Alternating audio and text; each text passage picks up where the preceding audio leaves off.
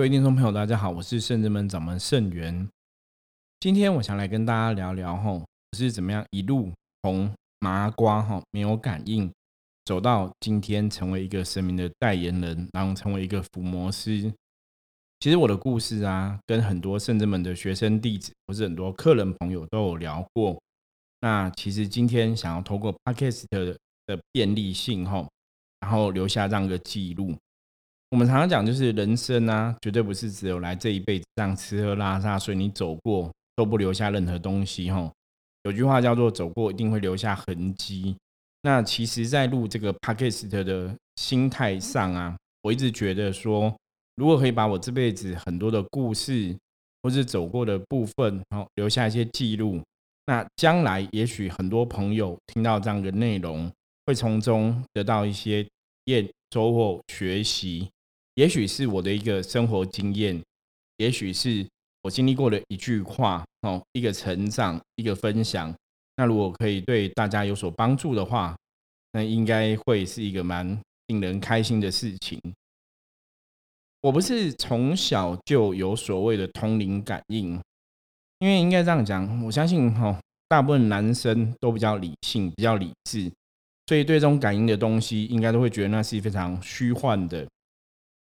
不过跟大家比较不一样的点哦，我觉得我的父母本身是非常虔诚的哈，这个观世音菩萨是信这个神佛的信仰者，所以从小在家，我们家是拜观世音菩萨的，所以我就很自然而然会跟着妈妈哈，让拜观世音菩萨。我印象非常深刻，我小时候啊，因为我们家住士林，所以我们会去逛那种士林夜市。我晓得大家有没有去逛过以前的四零夜市哦？以前四零夜市在那个年代，其实我觉得还算蛮淳朴的，所以夜市都有那种摆摊贩哦，那种摊贩是小小的，然后可能摆在地上，或是在一个小桌子上面，会卖什么？卖的东西就是以前的神明公仔哈，就跟现在你可能去扭蛋机有很多扭蛋那些东西是一样的，就小小的神明公仔。那我很印象很深刻，大概可能有观世音菩萨啊、土地公啊。天官文财神啊，就财神爷嘛，不然就是关公哦，就这些是比较多的。然后还有弥勒佛，大概都是这些小的神尊哦。然后红色的漆这样子，长大才知道这个叫玻璃哈。以前觉得是红色的木头哈，可是长大才知道说，哎，这个不是木头，这可能是玻璃的一个制品。那以前看这种小神尊，我每次只要去夜市逛街啊，就会带一尊回家。就看到就很喜欢哦，跟你说这种东西冥冥中是那时候是真的跟神有缘还是怎么样？就是你会觉得这是小尊的神，就觉得好像很厉害。所以从小应该是受到我自己母亲的影响哈，耳濡目染。我的父母都是很虔诚的拜拜呀，哈，但跟一般人大多数传统家庭的父母一样，是会拜拜拜神。所以你小时候也很自然然就是拜观世音菩萨，因为我是我们家中长子。所以比较多会受到父母的影响，父母可能会教你说，那你要跟着一起拜拜什么的。那小时候其实因为你上面没有哥哥姐姐可以学习嘛，所以你会跟父母学，所以父母拜拜我们就跟着拜拜，父母叫你做什么你就做什么。那一直以来我其实从小都还蛮乖的，就是那妈跟我讲什么我就会做什么，也不会去怀疑反驳，哦，一直都是这样子成长大长大。那因为小时候一直在拜观音菩萨，我记得我小时候就是会跟妈妈。可能就会念心经，那到大一点国中的时候，就会试着去念大悲咒。不过我小学那个阶段啊，我记得小学或国中国一的那个阶段，我其实念一个东西，不晓得大家有没有听过，叫做白衣大士神咒。我一直都记得哈，它的内容有南无佛、南无法、南无僧，然后什么天罗神、地罗神，人离难难离身，一切灾殃化为尘。那以前像这种咒的时候啊，它就都是一个小本子嘛，或是一张纸写。那后面就会写说练这些咒的利益功德。那时候印象比较深刻是，他就写说白衣大士神咒就是很厉害的一个咒，就对了。就你要求什么，菩萨都会帮忙你，然后一些灾厄啊都会远离你。所以小时候因为家里拜观世音菩萨，所以念观世音菩萨相关的咒，我就觉得观世音菩萨非常厉害吼。那所以，我小时候其实就会很习惯，就是念菩萨的佛号，然后念白衣大师神咒。到后来长大一点，才开始念心经跟大悲咒。那那时候学大悲咒的机缘，也是因为我妈妈她都会念大悲咒嘛。那大家如果有印象，家中的长辈念大悲咒都会念什么大悲水，有没有？他们都会自制大悲水哦，就你念大悲咒，打开一瓶水放在那里，然后念大悲咒，然后去加持这个水，请诸佛菩萨，请观音菩萨去加持这个水，就变大悲水，然后给我们喝。所以其实一直这样的关系因缘下，我就会很自然而然觉得菩萨很灵验，菩萨会保佑我们。那在小时候的时候，读书的时候，我每次要考试的时候，人家都是说考试不要临时抱佛脚嘛，你要早点准备功课啊，要看书啊。可是我以前真的是比较偷懒一点哦，我都到考试前一两天才开始看书，或是说考试前两天我会开始怎么样，真的会抱佛脚，就是考试前我就会很认真 点香拜菩萨，请菩萨保佑我这个功课可以 pass 过。那一路走来哈，我印象非常深刻。在专科的时候，我其实真的每次求菩萨都会顺利 pass 过，就会低空飞过那个考试的成绩。所以我曾经专科的同学还笑我说：“他说我真的是典型的临时抱佛脚，然后都靠运气，都靠神保佑，用这种剑招在度过考试的状况。”不过我觉得这个大家不要跟我学。所以一路走来，我都觉得菩萨好像真的，你只要叫他的名字，因为观音菩萨是群生救苦，有求必应嘛。你只要叫他名字，他就会帮忙；你只要叫他名字，他就会在。所以后来一直到我甚至去当兵的时候啊，我之前讲过当兵的故事吧。所以我在当兵要抽签的时候啊，一直念观世音菩萨的佛号哦。大家在之前 p a d k a s 的应该有听我讲过这段故事。所以在当兵的时候，我也一直都在念观世音菩萨佛号，而且我自己有偷带佛珠，带那个迷彩衣下面，因为军中是比较禁止有一些什么鬼神信仰，所以我是偷带的哦，在迷彩。的袖子，因为我们都穿长袖嘛，就在衣服下面，我就会戴个佛珠这样子。然后那时候戴的，我记得如果没有错的话，也是白水晶。所以现在深圳门的菩萨心物是白水晶。你现在回头看，你觉得冥冥中好像真的有安排。那为什么会戴白水晶？因为大家的了解，白衣大士，白衣大士哈，观音菩萨他其实他的能量的颜色哈，它的光是什么？基本上是白色的光哈。所以甚至们就用白水晶来当菩萨的一个信物就对了。所以我在当兵的时候，我曾经还有一次晚上在念佛号啊，因为我都趁大家睡着之后啊，那军中都要挂蚊帐睡觉嘛。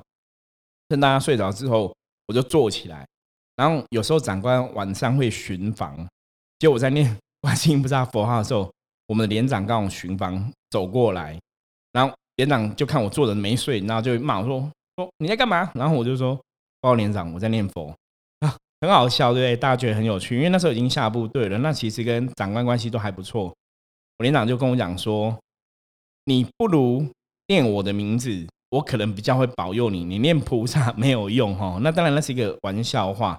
可是大家应该有当过兵的朋友，或是没有当过兵的朋友，你可能听你的朋友说过，在军中基本上来讲，比较偏向是无神论者啦，就是比较不去搞这些鬼鬼神神的事情。所以连长那时候就跟我讲，我就赶快。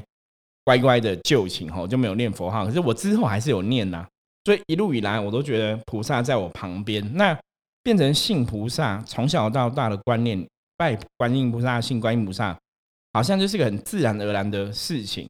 可是你说我在信这些菩萨的过程当中，有没有发生什么灵异事情？唯一只有一次，之前跟道玄在帕克斯的我有分享过，就是我以前当兵的时候，女朋友发生卡因中邪的状况嘛。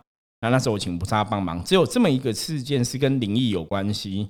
可是，一直到我正式打坐，哦，退伍之后，正式打坐修行之后，坦白讲，好像真的也没有什么发生过一些神明可能显灵的那种感觉。哦，真的在那个时候其实没有想过。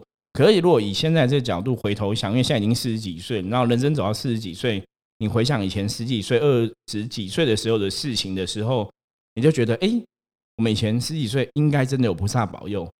怎么说？因为我其实十几岁的时候骑摩托车，到二十几岁，十八岁之后考驾照嘛，然后骑摩托车，在二十几岁读书的阶段，或是在工作阶阶段，其实都发生过很多车祸。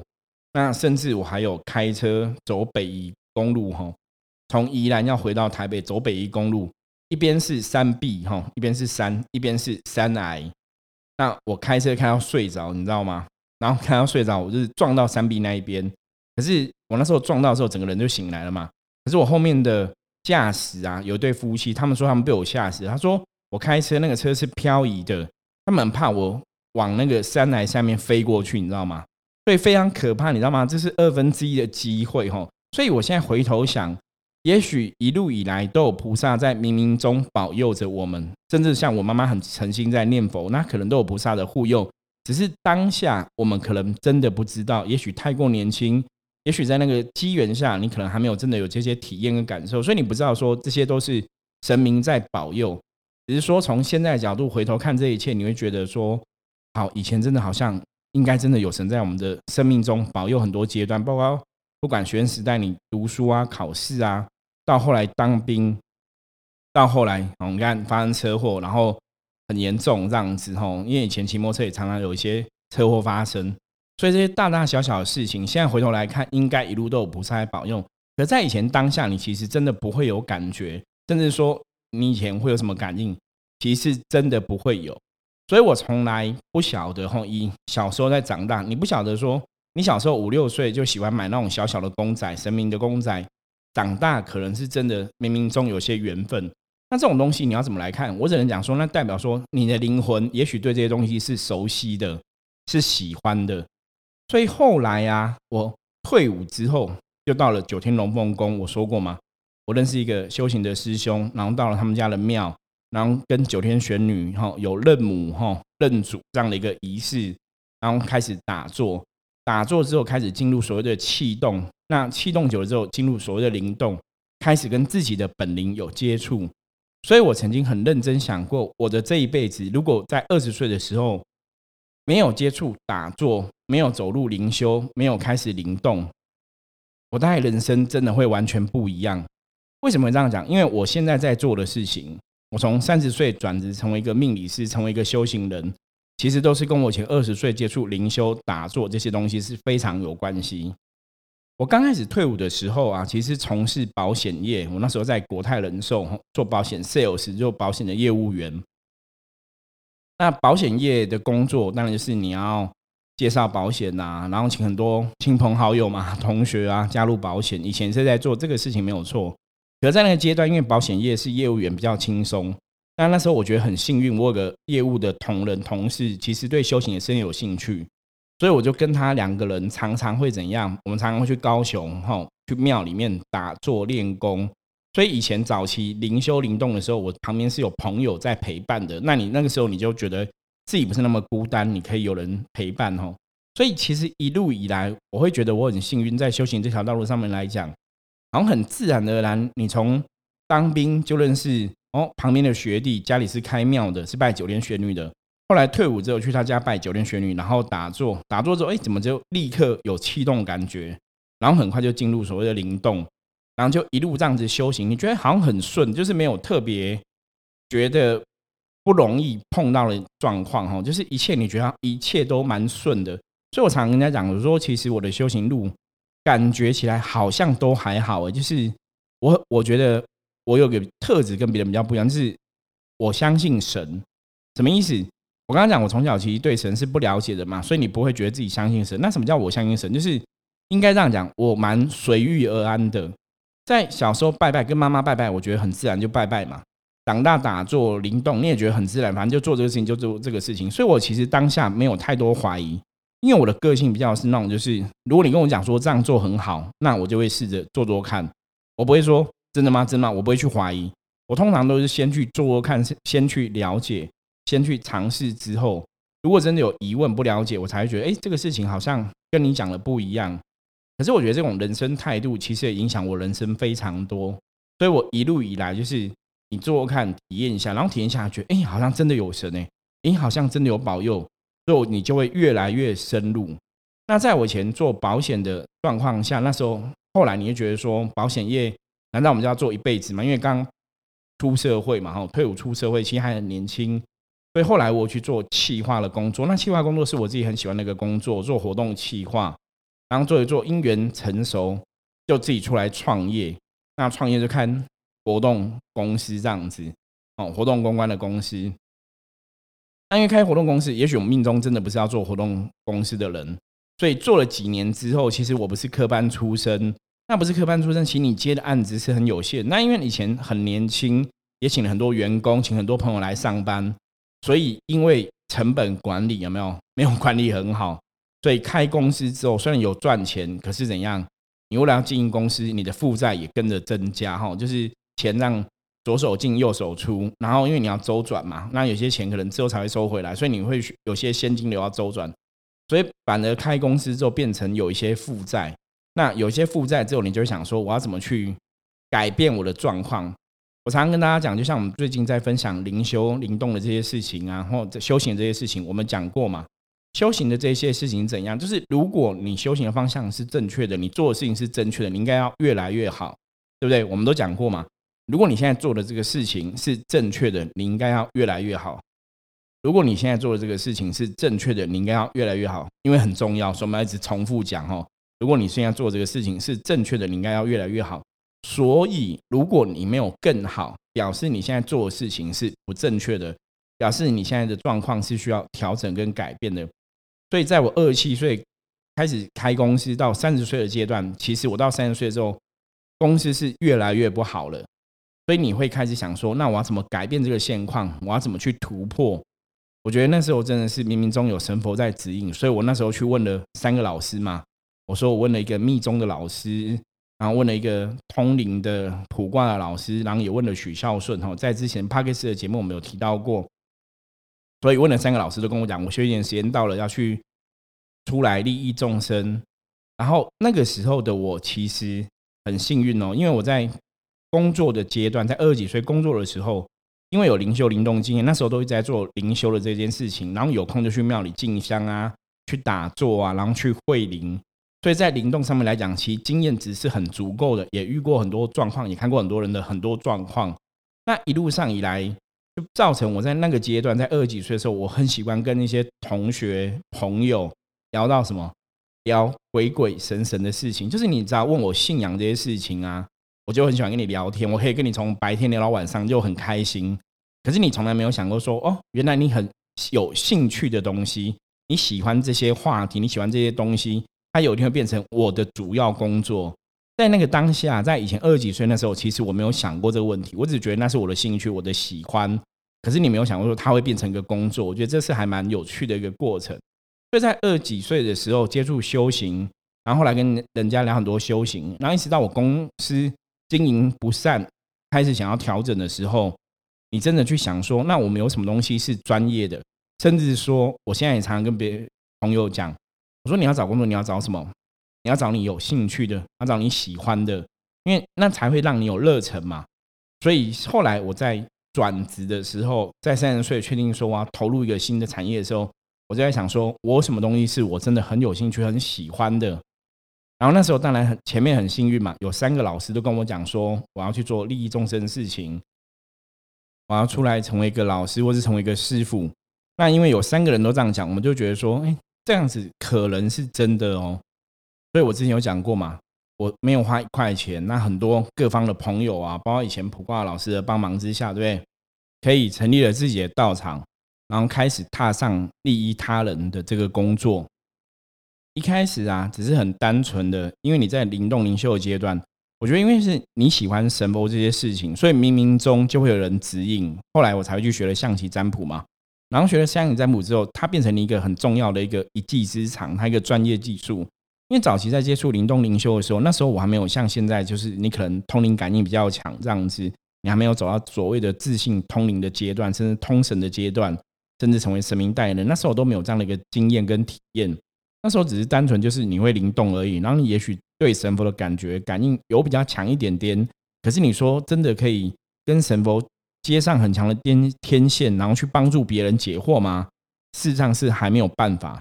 可是因为透过象棋占卜的部分，反而让我们可以对事情有更清楚的了解，然后可以提出一个建议的方向。所以我觉得这个冥冥中的安排是非常神奇的。早期我记得我遇过一些朋友，他们也是可以看到另外世界的朋友哈，不管是天眼通等等之类的，他们就跟我讲说，我后面的神很特别。他们没有看过我后面神在用象棋来利益众生哈，所以我觉得这些一切的安排呀，真的是很巧妙的因缘。那从三十岁开始转职成为占卜师之后啊，那时候很单纯，只是想说你做一个工作，也许也可以帮助自己修行，然后在这个过程中，你也可以帮助别人。然后，因为这种工作是假设来找我卜卦人多，我的收入就会变更多嘛，也可以帮我去偿还以前公司的一些负债。所以在这样的状况下，开始从事这样的工作，专职从事这样的工作的时候，其实当下真的很多很多的贵人帮忙。因为早期的收入并不是那么稳定。大家讲那个我生命中很重要的贵人，这个贵人就是我的小姑吼。我小姑真的在我早期的时候帮了很多忙。我之前故事有讲过嘛，说她包了一个六万块红包帮助我。后来我成立这个道场的租金啊、吼房租啊，很多地方其实她帮助我度过很长一段时间的难关吼。因为那时候收入都还不是很稳定，所以我姑姑真的是我生命中非常重要贵人。那这个东西也是你小时候不会想到，了解吗？你小时候怎么会想到说有一天你人生会发生一个大转弯？会遇到一些困难，然后可能你的亲人、你的姑姑会来帮忙你。我觉得这都是一个非常很难想象的事情哦。唯有当下你真的经历过，你才知道说，哎，这些事情好像真的，一切都有神明的安排。所以我在三十岁投入这个行业之后，你说一开始投入就很顺吗？其实没有。我记得前三年还是非常非常的辛苦哈。大家不知道可以想象得到，因为前三年你为了要打拼经济，很多状况，然后你为了也要省钱。所以我其实一开始是住在道场里面，然后我睡的床是非常小，是睡一个小小美容床，哦，就很辛苦这样子。我后来有认识一些师兄姐啊，我们常常在分享，就是有些也是做公主啊，然后做老师，他们讲说每个老师其实真的背后会有很多故事哈。其实我现在回头看这一切，就觉得对我们好像真的走过很多很辛苦的日子，才有办法成就我们现在的道业。那不至于说我们现在道业走的多么厉害，或是多么了不起哈？我觉得当然我们还在学习中，只是说因为从接触到现在大概二十几年的时间，那二十几年如果你是在混的，你虚度了这二十几年，当然你也不会有些收获、学习、成长嘛。可是我觉得我还蛮幸运，就是因为我投入的东西是你喜欢的，所以在这二十几年接触修行过程中，我觉得我都是很认真去接触、去体验每个事情。包括我们早期去仙山邪灵宫去会灵嘛，去跟这个九天玄女接触的时候啊，我们要打赤脚，然后走楼梯上去。其实圣人们的学员弟子，我只有好像有一次有带他们打赤脚走走上去。大多数现在都时代改变了，方法比较不一样。然后那时候打赤脚上去啊，其实在教你什么？大家可以想一下，你觉得为什么我们去朝香啊？朝拜神明哦，要打赤脚，其实很简单，他就是叫你脚踏实地的道理而已。然后走楼梯，对不对？不能用跳的，要一步一脚印。所以这个过程哈，我常常讲修行的过程，就是每一个动作，它其实都有它的道理跟意义。那大家在这个过程中，你要去细细品会，不是说我们今天去拜拜，拿香拜拜，拜完就算了。每一个事情，包括你打赤脚，包括你走路要一步一脚印，包括你到上面拜拜。的规矩、仪式、方式，它其实都有神明想要告诉你的，所以我们常常讲多看、多听、多学。哈，当你可以打开自己的心，多看、多听、多学的时候，你在这个过程当中，你一定会有非常多的体验。所以，为什么每次圣人们办这些类似的金香活动啊，大家都觉得，哎，圣人们办金香活动好像跟别人真的不太一样。你在过程中，你可以学到很多东西。因为我自己也很注意这个细节，就是希望大家在参加圣人们的金香活动的时候。这些学生弟子或是善信，一定要有所收获，而不是很单纯，我就拿香拜拜，拜完就是哎没有了吼。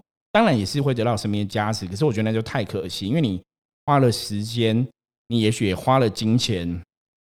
那大家知道，生命中的时间是非常珍贵的，你知道吗？因为我们人生的时间是你流逝之后，它就没有了。然后人生是一个减法吼，因为你的年纪。是越活越大，可是你的生命是怎样越活越少？所以每个时间你投入的成本，我都希望大家在圣人们的学习是可以有什么可以有收获。所以一般在我们进香活动当下，我们都希望大家可以有很多的收获，可以有很多学习。所以每个细节我们都会尽量去注意到。所以为什么圣人们这些学生弟子可以跟我十几年？吼，从我刚开始成立圣人们到现在一路以来，大家都可以跟我们十几年走这样修行的路。我觉得我自己是真的很认真，因为早期我们从一开始就是每个礼拜五晚上都在上课，后来变礼拜六，后来现在改礼拜五，就是可是我们维持了非常久的时间，只有过年时间有休息。那其他一年三百六十五天，我们每个礼拜都在上课。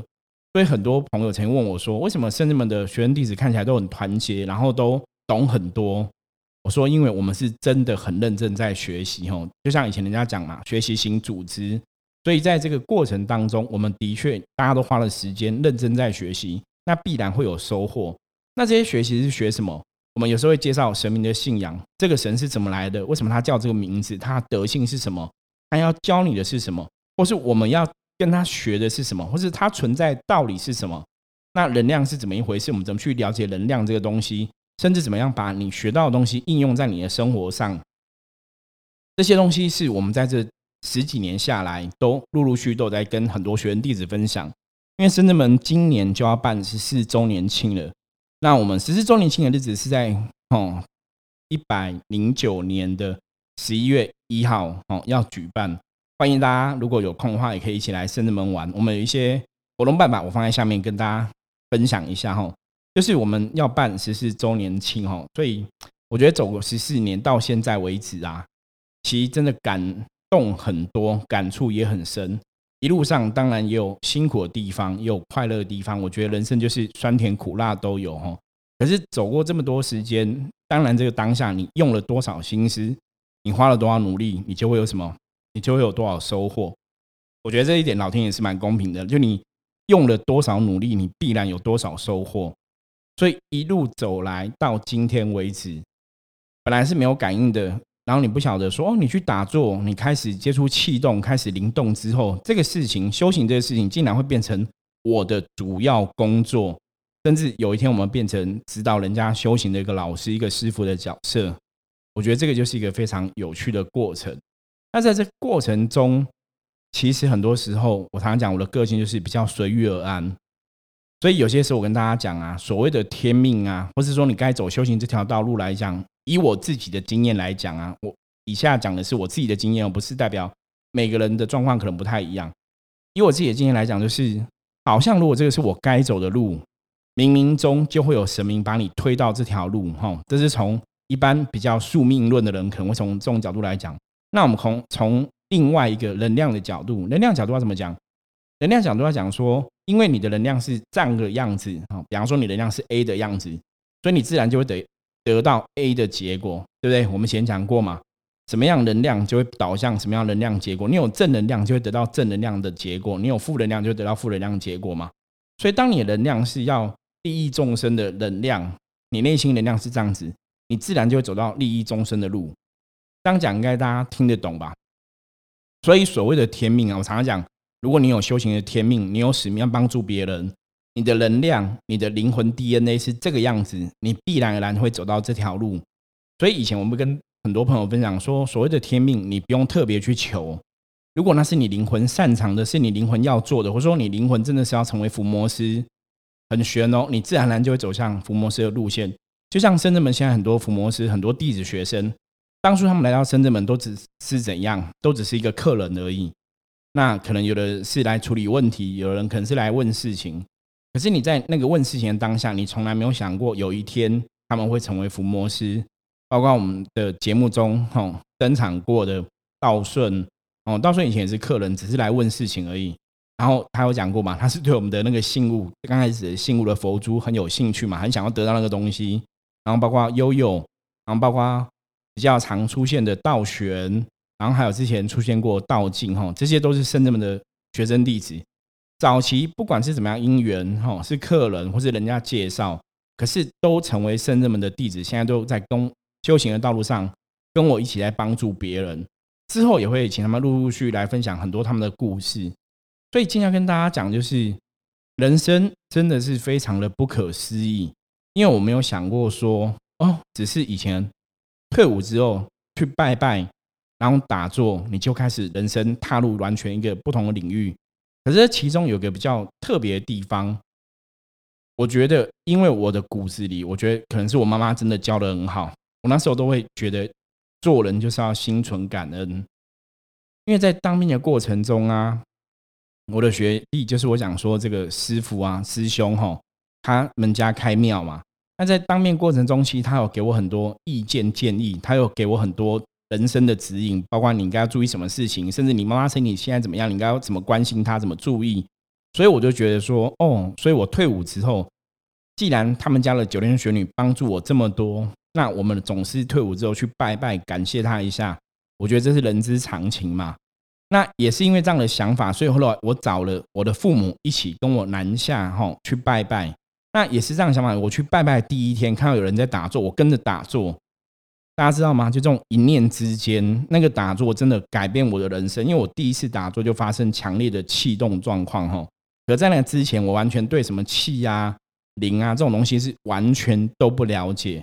而且很有趣是，早期当我开始产生气动状况的时候，我在问这个师兄的时候，就是现在王老师，其实他每次都跟我只讲一句话。他说：“因为我是他是我学弟，所以他叫我学长嘛。他都说学长，母娘说不能跟你讲，以后你就会知道，你知道吗？因为以前他都这样讲，学长你以后就会知道，学长你以后就会知道。所以我一直我曾经有段时间很生气，很气他，就是每次问他，他都不跟我讲哈。”所以我就一直在这过程中会自己去探求答案，去追寻答案。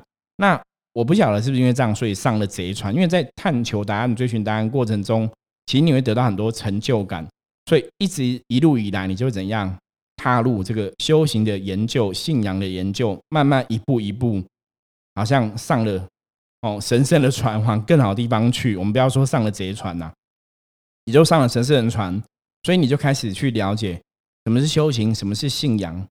佛教是什么意思？道教是什么意思？民间信仰是什么意思？那这些神明存在的道理意义又是什么意思？那当你越了解这些东西的时候，你自然跟这些神婆的关系会怎样？会更拉近，你知道吗？因为你的能量越来越理解他们的能量特质嘛，所以那个能量就会拉近。这就是我们讲的人跟神会起了一个共振，或是人跟神会有一个相应的过程。所以当你可以。了解神明的东西之后，你可以有这些相应的时候，也许有一天就你就会像我一样走上成为神明代言人。那你走上神明代言人之后，你就会更懂神明存在的道理意义是什么。所以我觉得还蛮开心的，就一路以来都有很多神明的关照，所以我们就去了解更多的道理，那你才有办法去在修行信仰这上面来讲。我常常讲，修行这种东西，真的你学一辈子可能都学不完，因为真的无形世界太浩大了。我现在接触二十几年，我大家觉得还有很多很多东西我们都不了解。可是菩萨为了要坚定我的信心跟意志，曾经怎样让我去认识其他更多的通灵人，认识其他的老师。所以在跟他们聊天的过程中，我才发现说，哎，我们好像懂得没有比别人少哎。因为以前我都觉得哇，大家都好厉害哦，大家都可以跟神明沟通什么的。可是后来等你站到这个位阶的时候，你就发现说，哎，我们好像一路走来真的有学到一些东西哦。因为别人在谈什么，别人在讲什么，我们可能都知道哦。可是有些东西是我们知道的，别人可能不知道。所以那个当下，你才知道说，哦，也许我真的可以成为一个具格哦，有一个资格哈，合格的一个师傅，我是一个老师的身份。我觉得神明也在这个过程中也去建立我的自信，建立我的信心。那在修行的过程中，其实我觉得比较辛苦是早期啊，早期认识我的学生。如果他们是跟着我一路走到现在的话，就觉得说，哎，圣元师傅慢慢真的成为一个很好的师傅，然后懂很多。可是因为我早期可能在状况中是边做边学，因为我三十岁开始成立圣正门这个道场的时候啊，一开始我们是叫灵自在修心院，后来才叫圣真门。那我会有一集来跟大家分享这个圣人们的故事。所以坦白说啊，早期跟着我的学生弟子，我要跟他们说声抱歉。因为那个时候我还不是一个非常优秀的师傅哦，所以也许那时候教他们没办法让他们学到很多。那当然有些因缘可能就这样子丧失了，我觉得就很可惜。可是以现在我来讲的话，为什么现在开始我们会有很多活动对外想要跟大家广结善缘？因为甚至们我觉得我们现在懂得福摩斯了解的，的确是够成为别人的老师，的确可以在别人的人生中做指引他人的一个工作。所以我们才会勇于出来跟大家分享这样的一个理念跟信仰。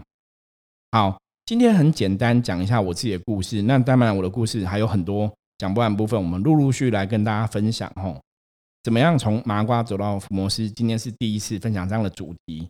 如果你喜欢这样的主题的话，欢迎大家可以加入我们来让我了解。然后，如果你是听 Apple Podcast 的朋友啊，欢迎帮我们那按一下五星哈，给我们一些正面的评论，然后我们会努力再分享更多的故事，希望大家从深圳门伏魔师的故事中，也可以得到很多人生的学习跟收获。OK，我是盛元，那我们就下集见，拜拜。